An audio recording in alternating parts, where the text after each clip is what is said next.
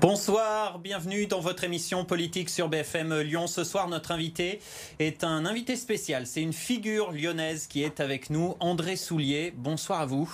Bonsoir. Soyez le bienvenu, merci euh, d'avoir accepté notre invitation. Face à vous, notre expert politique, Lionel Favreau. Bonsoir. Bonsoir Léo, bonsoir André Soulier. Bonsoir. Directeur euh, de la rédaction de Mac de Lyon, Lionel, magazine qui est partenaire de l'émission. André Soulier, vous êtes avocat, euh, doyen du barreau de Lyon. Euh, vous avez été en charge de nombreuses affaires au cours de votre carrière, notamment récemment la défense du cardinal Barbarin. Vous êtes un ténor du barreau et vous êtes aussi un ancien homme politique. Vous avez été proche de François Mitterrand, vous avez été le bras droit de Francisque Colomb, l'ancien maire de Lyon. Vous avez été aussi adjoint de Raymond Barre. Vous avez été également député européen et vous retracez euh, tout ce parcours euh, dans ce livre qui vient de paraître. Ça s'intitule Mes mille et une vies, autobiographie, vos mémoires, euh, un livre de souvenirs, 60 ans de vie publique. Le voici ce livre à l'écran. Alors ce soir, on va replonger avec vous dans les archives un petit peu. on va surtout parler de politique, vos succès, vos échecs. André Soulier, une histoire lyonnaise, c'est comme ça qu'on a intitulé cette émission. Pour commencer, euh, parlons de ce qui se passe actuellement. Euh, les Verts qui sont arrivés au pouvoir à Lyon, euh, c'est un tournant l'an dernier lors des, élections. Un maire écologiste à Lyon. On vous aurait dit ça il y a 20, 30, 40 ans, vous l'auriez cru, c'est un changement d'époque? Je, pense que il est dans l'époque, puisque tout le monde se réclame de l'écologie. On a bien raison, ça fait 3 milliards d'années que nous sommes sur cette terre. J'ai vu M. Doucet pour la première fois euh, le dimanche lors euh, de la commémoration de la rafle de la rue Sainte-Catherine, pour mille raisons, et en particulier pour mon préfacier en quelque sorte Robert Badinter. Je l'ai trouvé très bien, ce monsieur. Euh, bien sur lui, sans cravate, m'a-t-on dit, je n'ai pas regardé la hauteur de sa cravate. J'ai trouvé que son ton était bon. Euh, simplement, ce que je vois de l'efficacité de l'affaire me fait penser à une secte. Tout de même. Pourtant, dans votre livre, vous ne parlez pas d'écologie, ni en bien ni en mal, et pas des Verts. Est-ce qu'ils vous inspirent pas? Est-ce que vous les aimez pas? Vous pouvez pas dire ça puisque je suis le seul homme politique lyonnais à avoir plaidé pour des Verts. Et parfois en correctionnel. Ça ne veut pas dire pour autant que politiquement je vous êtes d'accord. Et, et les Alsaciens aussi et que d'autre part, euh, j'ai eu des quelques confrontations euh, intellectuelles, euh, sinon morales, avec Danny Cohn-Bendit. Et par conséquent, je n'ai pas de, de blasphème à leur égard, rien. Simplement, je veux savoir ce qu'est le fond de leur pensée. S'il s'agit de protéger la Terre, je suis d'accord. Mais vous aviez exprimé vos craintes, je vais vous citer, avec les écologistes, Lyon risque de faire comme Grenoble, perdre son aura, retomber en deuxième division. Oui. Euh, Lyon va perdre son attractivité, son rayonnement avec les Verts? Je, non, je le crains, je le, je le crains, je l'ai dit que je le redoutais, euh, car je vois Grenoble, Grenoble qui était une ville euh, effervescente, bruyante d'intelligence, de, de, recherche, on ne parle plus de Grenoble. très bien, mais les gens peuvent vouloir de la tranquillité, mais ça ne suffit pas, surtout quand on est la capitale des Gaules. Donc c'est en tant qu'adjoint à l'international de Raymond Barre que vous parlez. Vous vous souvenez avoir travaillé sur ce sujet c'est là-dessus que se porte C'est en qualité de vision internationale de, des perspectives d'une ville, de l'importance de Lyon et de son agglomération.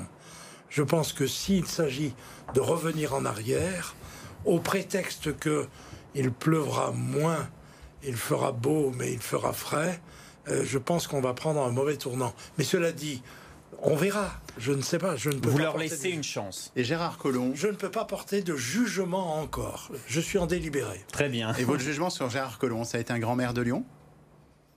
Ça a été un bon maire de Lyon. Sans plus Mais qu'est-ce que c'est qu'un grand maire de Lyon? Euh, Je pense qu'il y a une petite faille dans ce parcours c'est le fait d'avoir inventé avec quelqu'un qui est aussi un ami, qui est Michel Mercier, la métropole dans des conditions extrêmement difficiles. Je veux dire que l'écheveau qui a été bâti euh, euh, à partir du Sénat, naturellement, et puis ensuite qui a déferlé sur l'Assemblée nationale et qui a permis l'éclosion de cette métropole dans ces conditions, on va voir quelles vont être les relations de la métropole avec la ville de Lyon. Moi j'ai toujours cru à une grande ville je vais faire scandale en disant que Villeurbanne devait être, devait appartenir à Lyon. Mais on pouvait dire Lyon-Villeurbanne. Euh, naturellement pour euh, ce qui concernait sa superficie et son importance. Mais on, ne peut pas être une grande ville du monde avec 520 000 habitants ou 515 000 habitants. C'est une plaisanterie. Pensez que Lyon est trop faible par rapport à plus d'un million d'habitants de la métropole Toutes les grandes villes, quand on voit les grandes villes allemandes telles que, euh, par exemple Munich, ou quand on voit les grandes villes espagnoles comme Barcelone, indépendamment des problèmes qu'ils peuvent avoir avec le pouvoir central, on se dit que nous sommes trop petit. C'est ainsi ce que j'ai voulu. Je vais rappeler simplement, pour terminer là-dessus, un, propos de Servan Schreiber, Jean-Jacques, qui m'avait dit un jour, si tu as des responsabilités à Lyon, alors il faut absolument que Lyon grandisse et que se crée la grande région avec euh, le sud, c'est-à-dire euh, euh, Provence-Alpes-Côte d'Azur, et ce sera la Californie de la France. Euh, votre carrière politique, André Soulier, on y vient, euh, ça démarre dans les années 60, vous êtes euh, à gauche, vous êtes fasciné par François Mitterrand, vous êtes un proche par Pierre Mendès France. D'abord par Pierre Mendès France, effectivement, mais aussi proche donc de François Mitterrand. Et en 77, vous tournez le dos à François Mitterrand, c'est les municipales à Lyon. Ah, Il impose une alliance avec les communistes de la gauche au premier tour. Vous êtes contre cette stratégie. cette rupture avec François Mitterrand, ça a été l'erreur de votre vie politique? Non, c'est pas une erreur de vie politique. Si j'avais dû, si j'avais dû très simplement euh, prendre la décision considérant une carrière politique à accomplir, je n'étais pas candidat. J'étais maire de Villiers-Morgon. Je pouvais rester maire de Villiers-Morgon tranquillement. Je pense que j'aurais été réélu.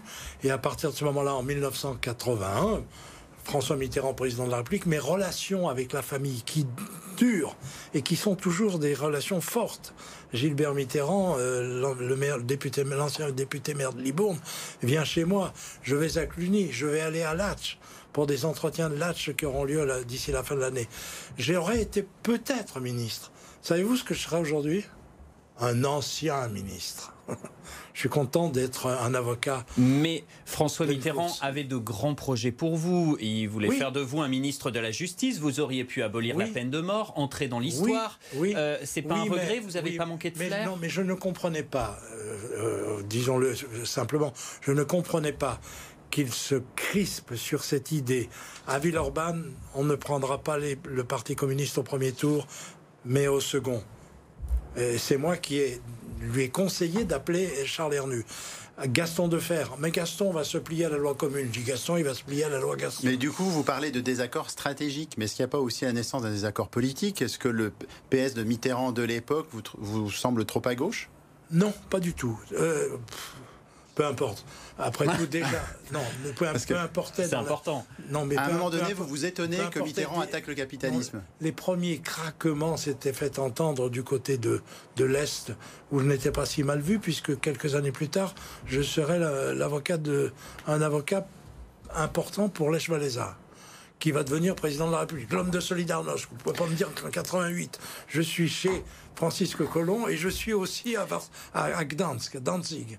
Donc, c'est pas. Non, c'était pas. C'était un, désaccord stratégique. C'était un, un désaccord moral morale.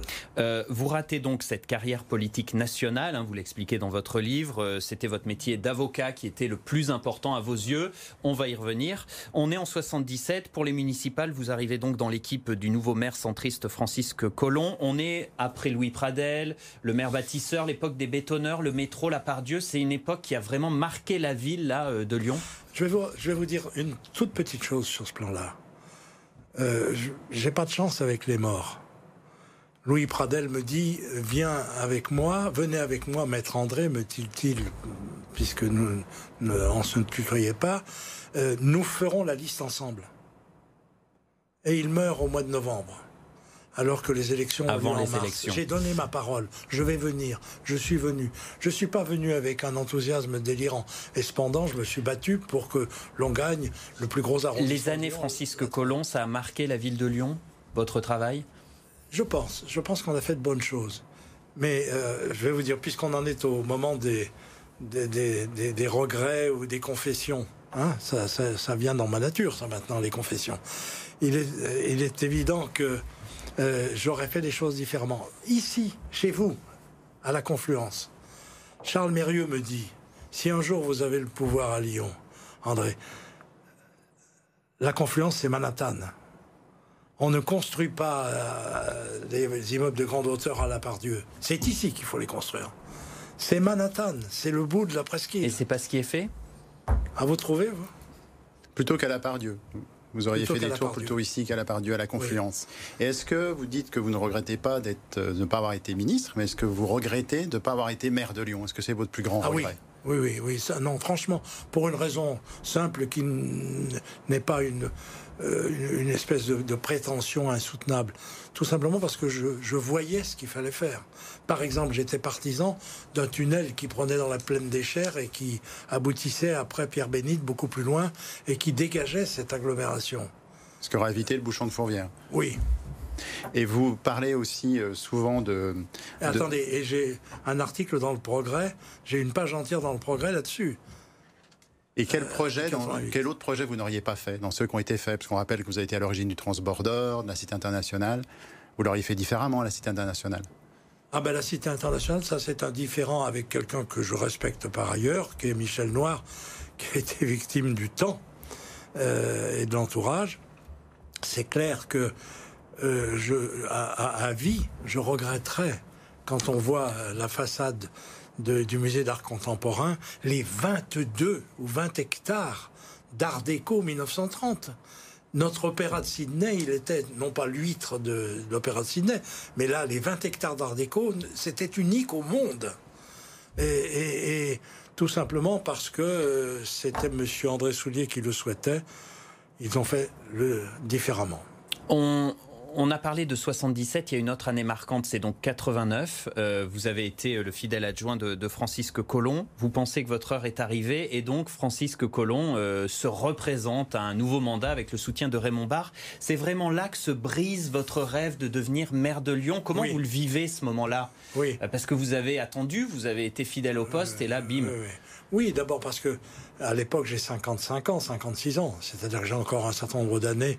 Je ne sais pas si je fais vioc aujourd'hui, mais ce que je peux dire simplement, c'est que j'avais à l'époque une énergie qui était inépuisable. Euh, et lorsque euh, ce qui se passe, c'est d'une simplicité élémentaire, mais c'est la vie des hommes. C'est Béraudier meurt, Raymond Barre qui a été battu quelques mois auparavant euh, par François Mitterrand, Chirac est en second, la lui est troisième, il veut il pense qu'on va venir le chercher pour être président de région. Et Bérodier du... Et Mirio... Et Pardon, Monsieur Mirio est mort.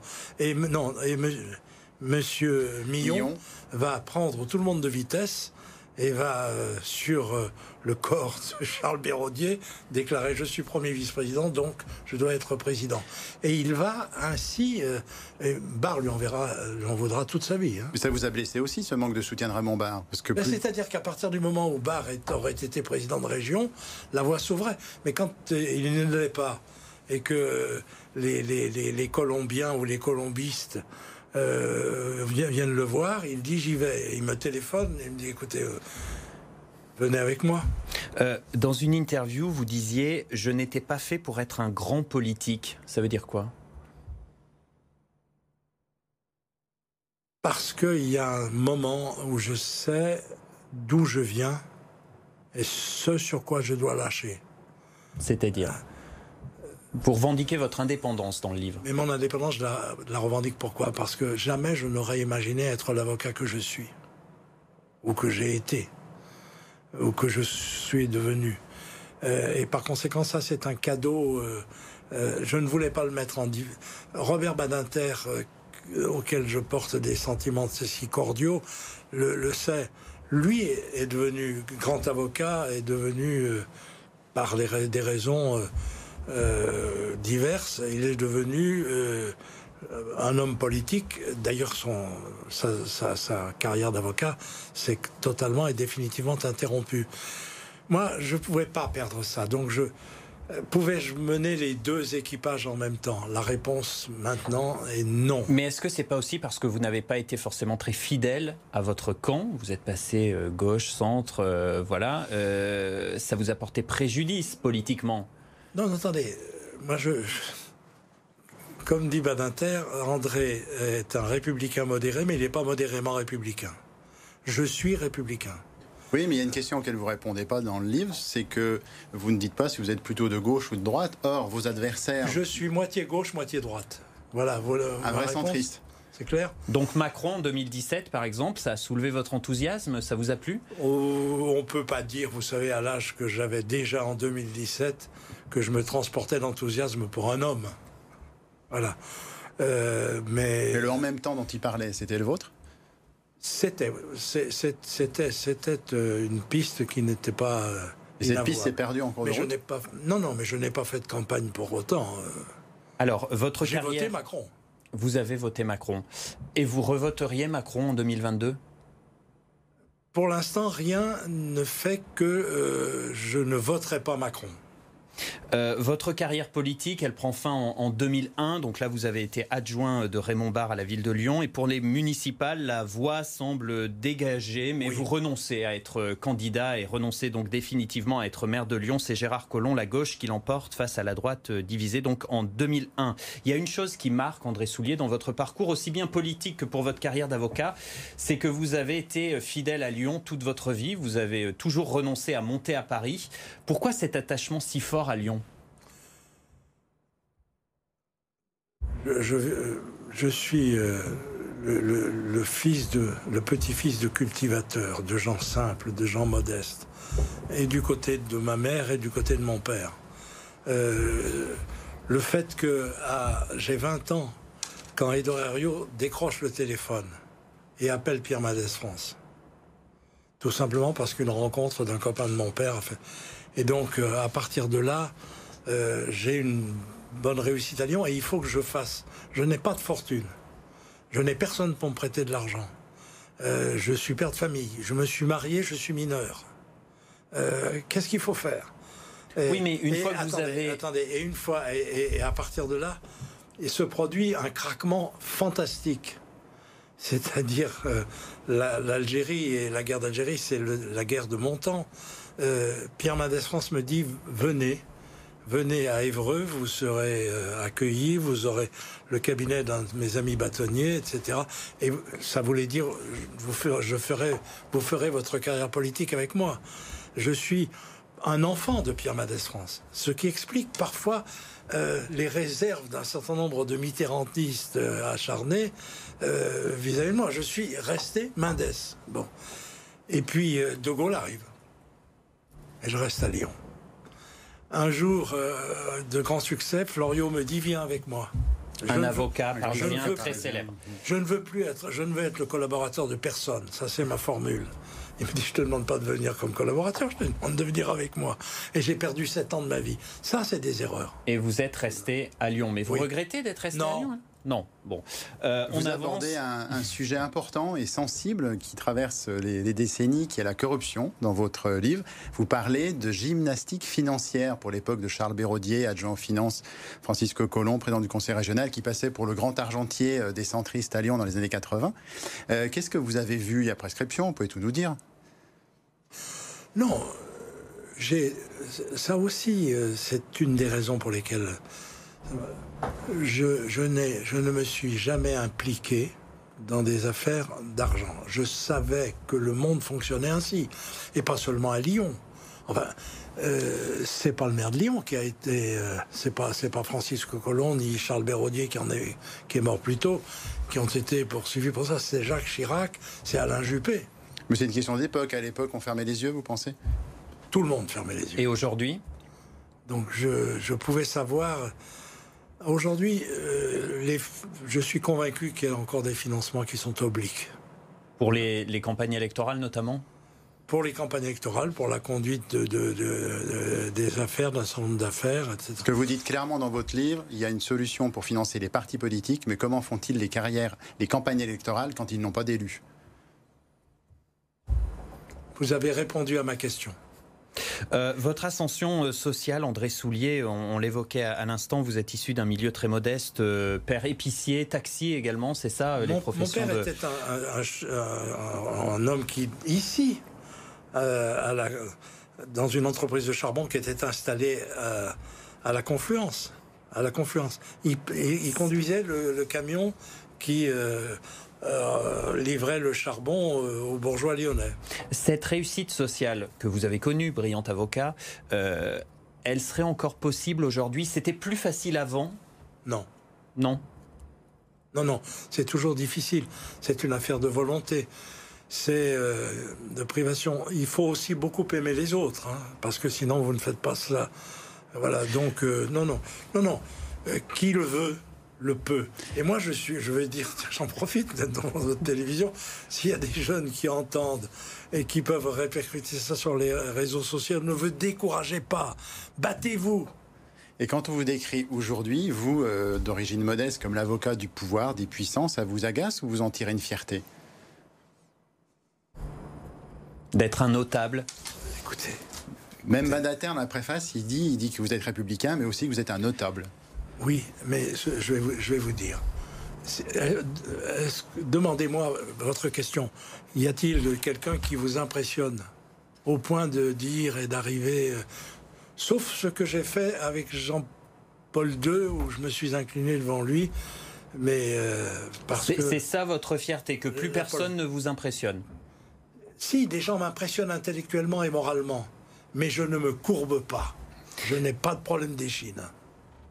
Votre carrière d'avocat, on va évidemment pas avoir le temps de refaire tous les dossiers, vous l'imaginez bien, euh, mais dans votre livre, vous évoquez notamment l'affaire Barbarin, le cardinal Barbarin innocenté, et vous regrettez le bruit médiatique autour des affaires judiciaires. Est-ce que le tribunal médiatique euh, est de plus en plus en train de parasiter euh, la vie de la justice aujourd'hui à notre époque? Oui, mais il faut que je parle de cela avec mesure parce que L'affaire qui a marqué ma vie, euh, c'est euh, un garçon qui était depuis huit années en, détention et où euh, huit années de détention, ce furent 28 minutes de délibération seulement. Et 30 minutes après, la cour d'assises a quitté un homme qui avait 27 ans et qui venait d'effectuer huit années de réclusion. Et qui a été innocenté, c'est dans les années 60. Hein. C'est l'affaire en 69, en 1969 condamné en 1963.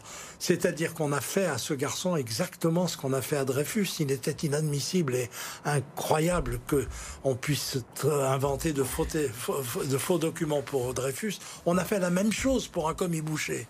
Et c'est ma, bataille. Je n'ai peur de personne pour leur dire euh, affronter la vérité. D'accord, mais par rapport au, tribunal médiatique que j'évoquais, ah. c'est quoi le parallèle? Les réseaux sociaux, vous, vous craignez un peu? Je crains pas. Euh, non, les réseaux, la, multiplication des réseaux sociaux euh, montre quelque chose dans notre société. Les gens ont besoin de parler. Sans doute le système politique actuel, la façon de consulter, la façon de donner la parole au peuple est insuffisante. Mais il faut bien parler. Alors on parle entre soi ou on essaie de divulguer un certain nombre de vérités ou de, de, fausseté euh, donc, euh, je pense que le système républicain aujourd'hui, le système institutionnel, doit être réformé profondément. Comment?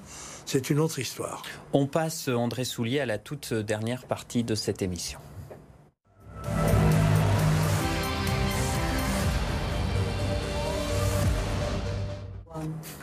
Les questions sans tabou avec des réponses assez courtes. Première question, Lionel. Vous êtes franc-maçon, André Soulier, vous ne le cachez pas dans le livre. Mmh. Euh, est-ce que ces réseaux vous ont servi dans votre carrière? Non. Non, c'est. Merci. Non, pas du tout. Je n'ai. Euh, je, n'ai recherché aucun client dans les compagnies d'assurance. Je peux en citer un certain nombre. Mais est-ce que l'influence des réseaux maçonniques à Lyon, c'est un fantasme ou qu'il est réel? Jamais aucun procès que j'ai plaidé dans ma vie ne m'a montré l'implication pour intervenir dans un sens ou dans l'autre du Grand Orient de France. Jamais. J'y suis attaché. Pour tout vous dire, euh, le 7 juin prochain à 21h, j'entamerai ma 65e année. André Soulier, on enchaîne. If you see what I mean. Euh, est-ce que vous aimeriez être peint sur la fresque des Lyonnais en tant qu'illustre lyonnais? Est-ce que vous aimeriez être ajouté? Non. Euh, ils feront ce qu'ils voudront quand. Non, je n'ai qu'un désir. Le désir, c'est la passerelle du palais de justice. qu'elle porte votre nom Non pas seulement parce que je me suis battu pour qu'il n'y ait pas de pile et qu'on découvre la beauté de la colline de Fourvière et le chevet de la cathédrale, mais aussi parce que c'est ma vie. C'est-à-dire qu'une passerelle, c'est ce qui vous permet de passer d'une rive gauche à une rive droite, d'une rive droite à une rive gauche. Et vous êtes toujours dans la ville. Et vous êtes toujours dans le même fleuve. Je suis cela. référence je à la mythologie. je suis la Saône. Euh, votre petit-fils élu, adjoint de Pascal Blache, ça vous fait plaisir? Samuel oui, écoutez, surtout ne pas décider de la carrière d'un autre quand vous avez peut-être vous-même commis des erreurs dans votre propre existence. Mais vous ne le dissuadez pas je ne le dissuade pas, je l'encouragerai à une condition. Il reste dans euh, le cercle républicain. Dès lors qu'il franchirait euh, la frontière. Vous êtes euh, un grand amateur de football, André Soulier, supporter de, l'OL. Jean-Michel Aulas, c'est un dieu vivant pour vous Non, j'étais ami de son père à travers le Beaujolais et la mairie de Villiers-Morgon. c'est un type immense qui n'est passé ni par Polytechnique, ni par euh, l'école centrale de Paris ou celle de Lyon, euh, ni par euh, la rue d'Ulm, et je l'admire profondément. Ce sera le mot de la fin. Merci beaucoup d'avoir été notre invité dans Lyon Politique. Je rappelle votre livre, hein, donc Mes mille et une vies, c'est aux éditions du Cherche Midi. merci Lionel, merci, merci à vous, merci à vous d'avoir suivi l'émission et puis rendez-vous jeudi prochain pour un nouveau Lyon Politique.